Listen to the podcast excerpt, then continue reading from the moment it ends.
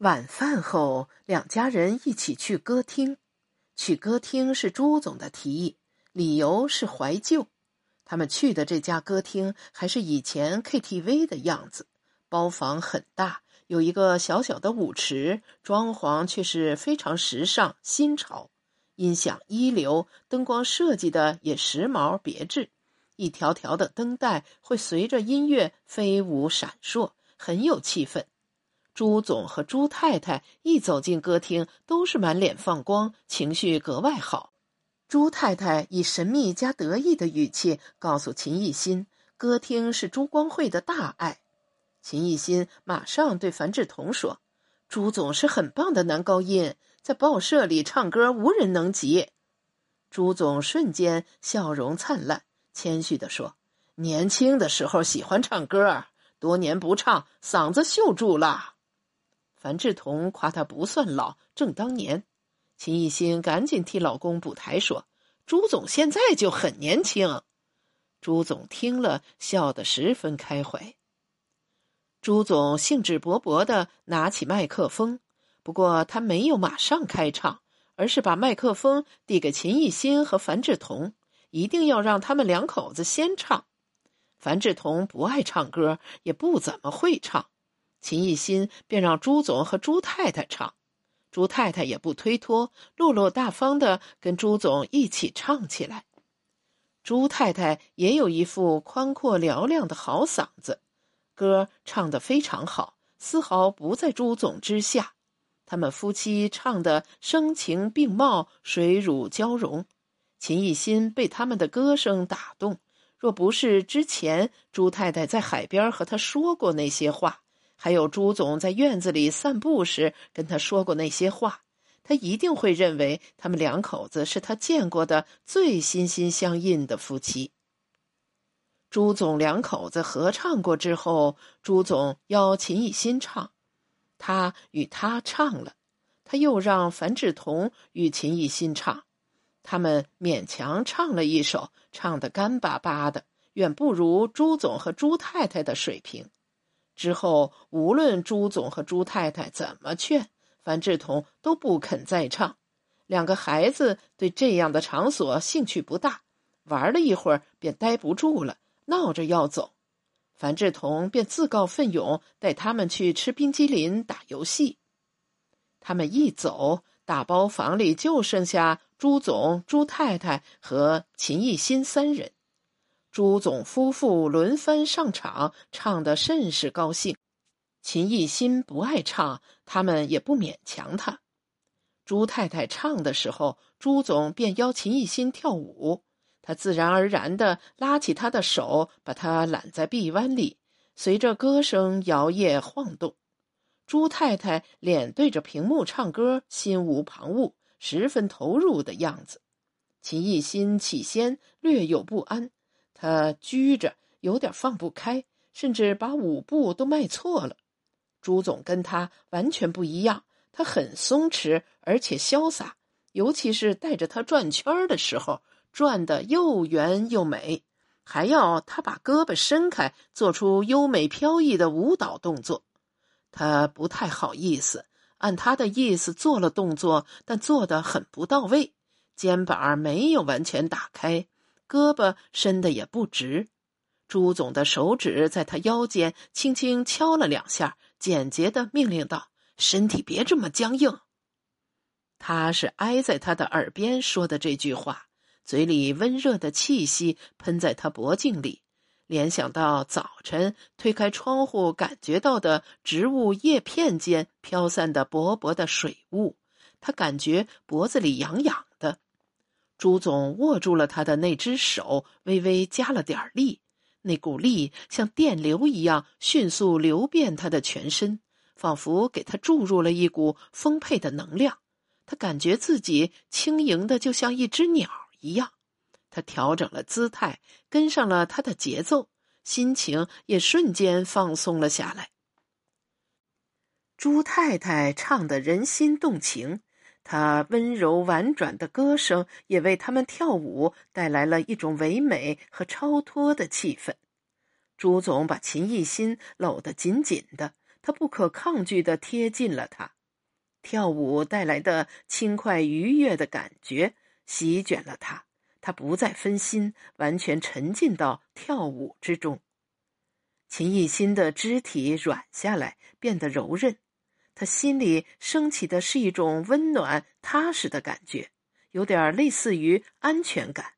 他情不自禁的想起他刚到报社时，朱总对他的种种帮助。他为他仗义直言，为他争取到一些好的机会，甚至他对他的稿子提出一针见血的意见和批评。所有这一切，他感受到他都是出于真心，至少他没有在任何事情上害过他。这样一个人，作为领导，作为男人，都得到了他的尊重。此刻，他和他相拥而舞。他彻底放下了领导的架子，他内心深处不由得涌出另一种情愫，觉得朱总就像是一个亲人一样。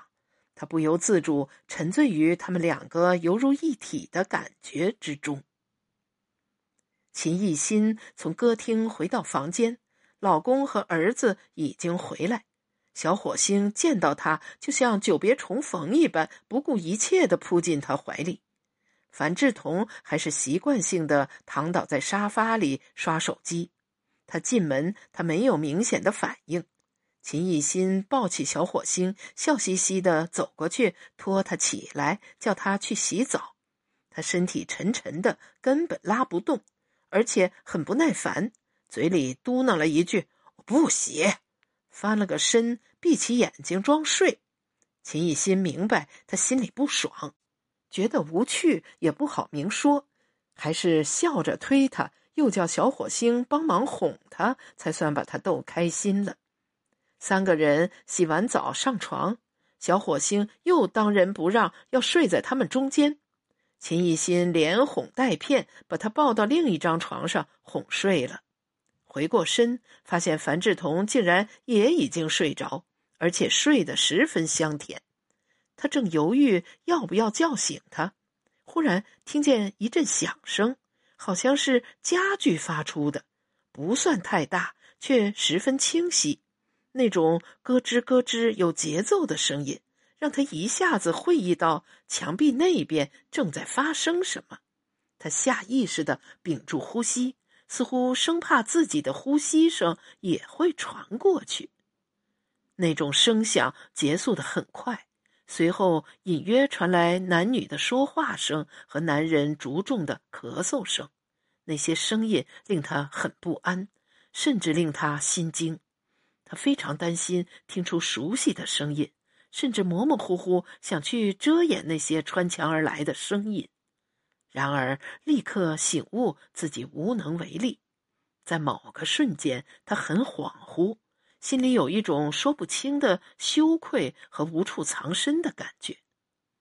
他发现樊志同醒了，他用十分清醒的声音说：“这房间的隔音效果特别不好。”他条件反射一般问他：“你也听见了？”他说：“你去洗澡的时候我就听到了，也不止一次两次。这楼里的入住率看来还行啊。”秦艺心居然暗暗松了口气，她在老公身旁躺下来，伸手搂住了他的脖子。忽然，又有一阵声音传来，好像是女人的哭泣声，隐隐约约的，似乎很压抑。不一会儿，那个声音大起来，带着某种旋律一般，随即是杯子之类摔碎的声音，夹杂着男人的说话声。哭声小下去，慢慢止息了。他侧耳静听，感觉是朱太太，又下意识的希望不是他。他发现樊志同也同样在凝神听着，不过他没什么反应。樊志同挣脱开他，不耐烦地说：“我很热。”秦艺心又一次搂住他，他往另一边挪了挪，问秦心：“难不成？”你也想加入大合唱吗？他的语调冷冰冰的，毫无温度。他心头刚刚燃起了一丁点的火苗，也就熄灭了。他突然生起气来，对着黑暗怒气冲冲地说：“明天起来就换酒店。”于是他们在次日早饭之后又搬了一次家，换到了一家山间别墅酒店。这家酒店更加奢华，也更加幽静，价格比之前两家差不多翻了倍。但秦艺心铁了心一般，完全不在乎价钱昂贵，而且他要了两个一模一样的依山临海的豪华房间。樊志同不说什么，随他的便。朱总和朱太太对换到更好的酒店表现得很乐意，两口子都是一副客随主便的样子。两个小孩对这个升级却表现得兴致不高。甚至还很不满意，因为这里的房间离海边有一段距离，不能随时随地开展他们喜欢的挖沙工程，而且这里也没有超大的环绕游泳池和水上游乐场，远不如之前那家酒店好玩儿。两个孩子有点没精打采，而且还哼哼唧唧的。秦艺心想起在推送中看见这家酒店有口碑极好的儿童托管服务，便提出不如把孩子送去托管，大人也好轻松一天。小火星不肯，他本来就粘人，有事儿没事儿还喜欢缠着妈妈。好容易出来度假，有机会可以整天跟着妈妈，要把他交给别人，他坚决不干。英英比小火星更加娇气，一会儿渴了，一会儿热了，随时都要获得父母的关注。一听托管，都快要哭了。不管大人怎么跟这两个小祖宗解释，托管不是把他们关起来，而是有专人带他们去玩好玩的。可以去挖沙子、戏水，还可以玩，比如城墙迷宫、野兽洞穴、奇异孤岛和丛林探险，还有许多他们见都没见过的游乐设施，也都能随便玩。然而，两个孩子听了都毫不动心，一个劲的摇头，都只要跟着爸爸妈妈。秦艺心便提出下午出去转转。别闷在酒店里了。他的这个建议得到大家一致赞成，大人们毫无争议定下来去逛免税城。大概是因为疫情，不少机场免税店关闭，这里的免税城竟然要排队进门。进了店，秦艺心和朱太太直奔化妆品柜台而去。两个男士领着两个孩子跟了一阵，就不想跟了，与他们约定了时间，各自分散活动。秦艺心和朱太太丢下老公孩子，一身轻松去看自己感兴趣的商品，投身到抢购大潮之中。免税神仙水双瓶装肯定是要的，小黑瓶限定版肯定是要的。奢护逆龄美肌套装肯定是要的，超值闪购打折款肯定是要的，今日特惠缤纷唇彩全系列肯定是要的。没过一会儿，秦艺心手里的购物篮已经快要装满。樊志同管他叫购物狂人，他自己也承认。他再一看朱太太手里两只购物篮，都已经装得满满的。